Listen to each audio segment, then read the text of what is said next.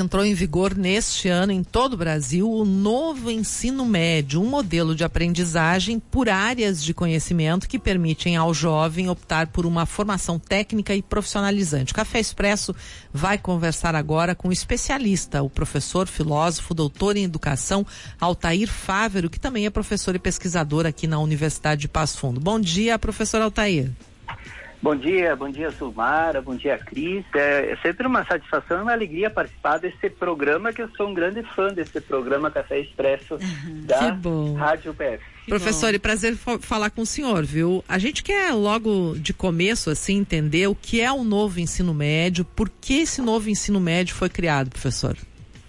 Então, quando você fala de novo ensino médio, é um nome muito chique para dizer, olha, temos algo novo acontecendo, né? Uh, há, há, posições muito divergentes sobre isso. Alguns, inclusive, mais críticos, diz, dizem, inclusive, que, de novo, não existe absolutamente nada no seu formato. Mas, eh, indo direto ao teu ponto, eh, quando você fala em novo ensino médio, estamos falando de uma reforma que está em curso. Essa reforma, ela tem seu início, seu marco início lá já em 2016 por meio de uma medida provisória, né, a medida provisória 746. É, Para quem lembra, lá em 2016 foi logo que o governo Michel Temer assume o governo, né, o vice na época, e é, essa medida provisória foi transformada em lei no ano seguinte, em 2017, que é a Lei 13.415.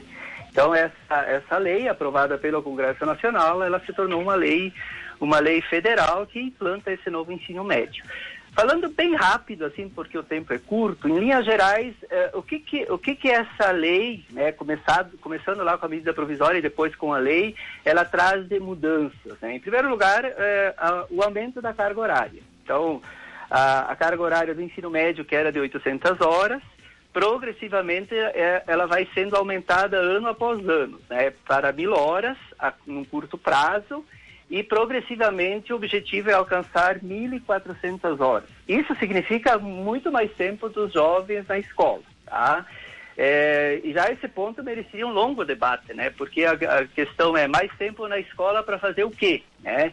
É, a, a, segunda, a segunda grande mudança que essa reforma faz, ela, ela passa a, a, ser uma organização curricular estruturada a partir da BNCC, da Base Nacional Comum Curricular, né, que foi homologado em dezembro de 2018, e é, é, é, é, essa, essa, essa lei, é, essa lei é, da Base Nacional Comum Curricular, ela prevê uma parte comum de estudos, né, ou seja, conteúdos, disciplinas, conhecimentos que todos os estudantes irão ter, e outra parte destinada àquilo que foi chamado de itinerários formativos, em que os alunos poderiam escolher de acordo com seus interesses. Né? Uhum. Depois podemos falar um pouquinho mais sobre isso, o quanto que há de problemático nesse, nesse ponto.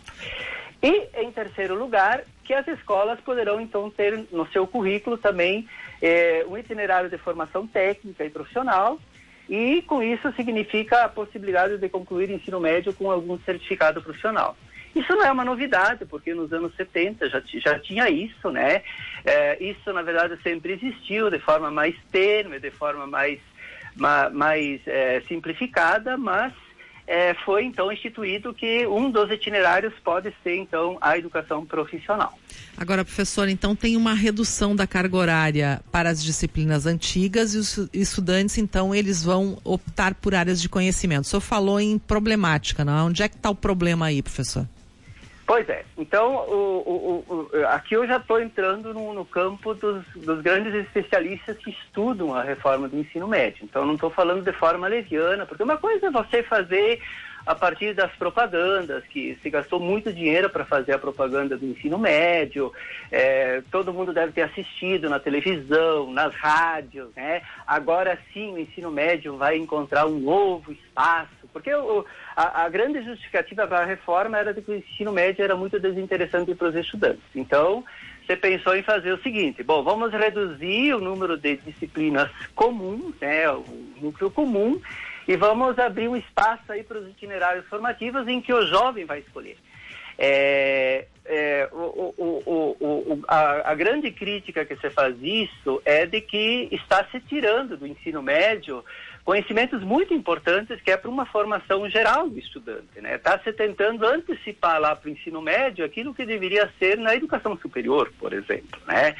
É, com isso, é, se joga nas na, na, nas mãos dos jovens, na responsabilidade do jovem, é, a, a, a, responsabilidade de decidir precocemente o que, que ele vai ser no futuro. Né? a, a pergunta é quando... para isso e a maturidade para isso.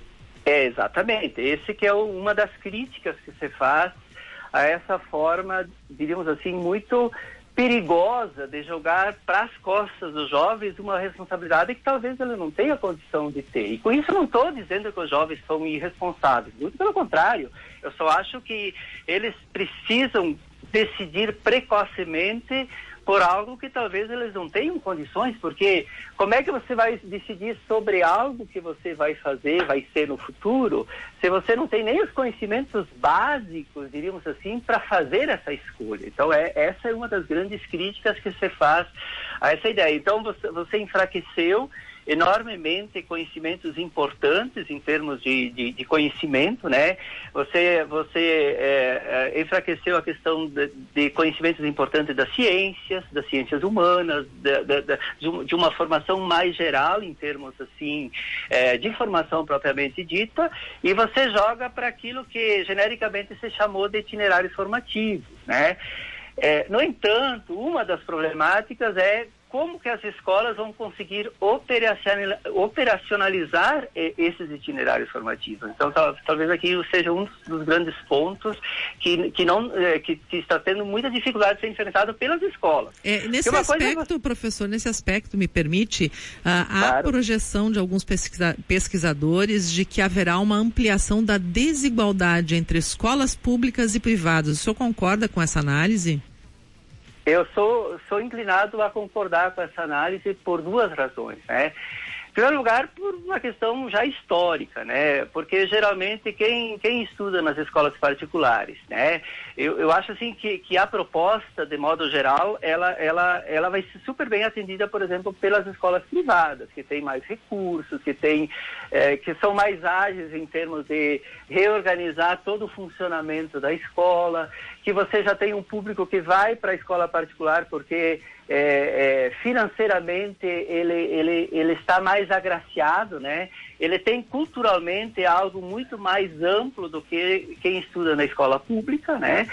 É, só que quando nós falamos de escola particular, estamos falando de um contingente, um contingente muito pequeno percentualmente, né? Em termos assim de Brasil, é, as matrículas nas escolas particulares de ensino médio é, estão em torno de 10% das matrículas, né?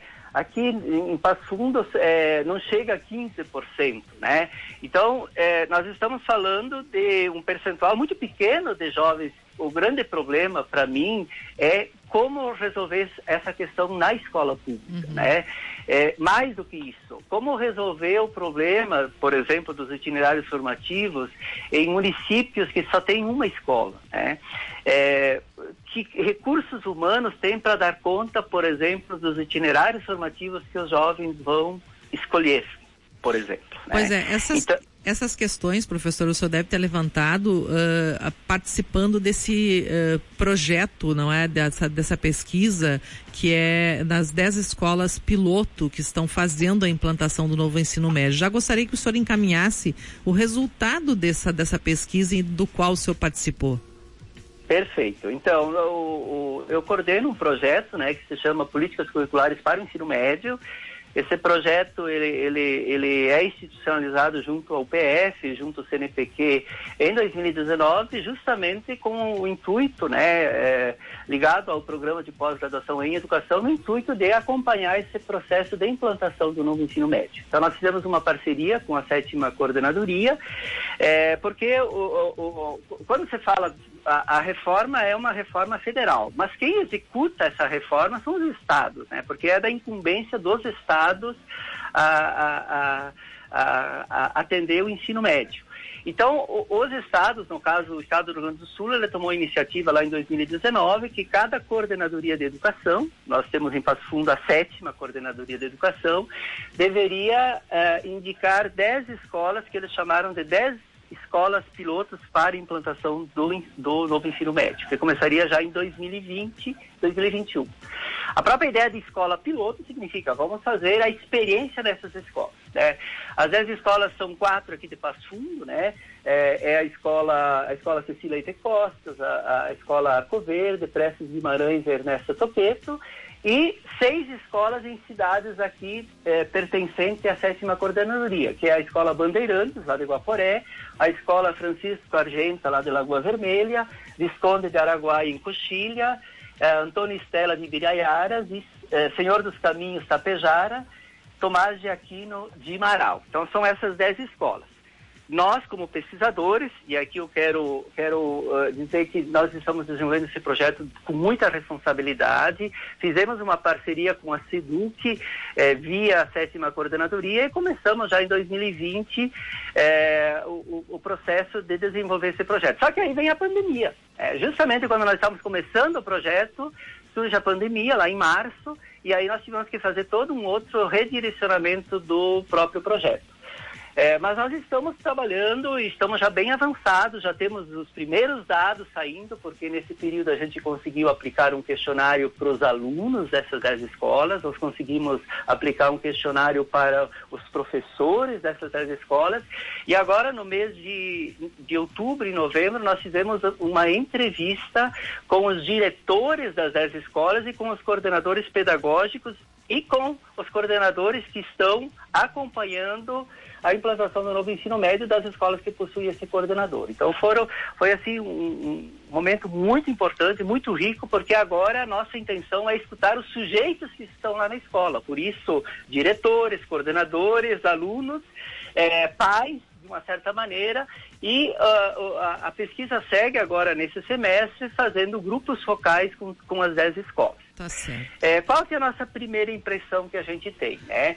Ah, as escolas tiveram muita dificuldade para conseguir justamente fazer essa experiência piloto, em primeiro lugar, também por conta da pandemia. Por quê? Porque havia todo um planejamento e aí acontece a pandemia e Sim. você tem que reorganizar tudo isso, uhum. né? Então, por exemplo, as escolas tiveram um tempo que não tiveram aulas, depois fizeram aulas online, daí tentaram voltar presencialmente e aí tiveram que fechar novamente.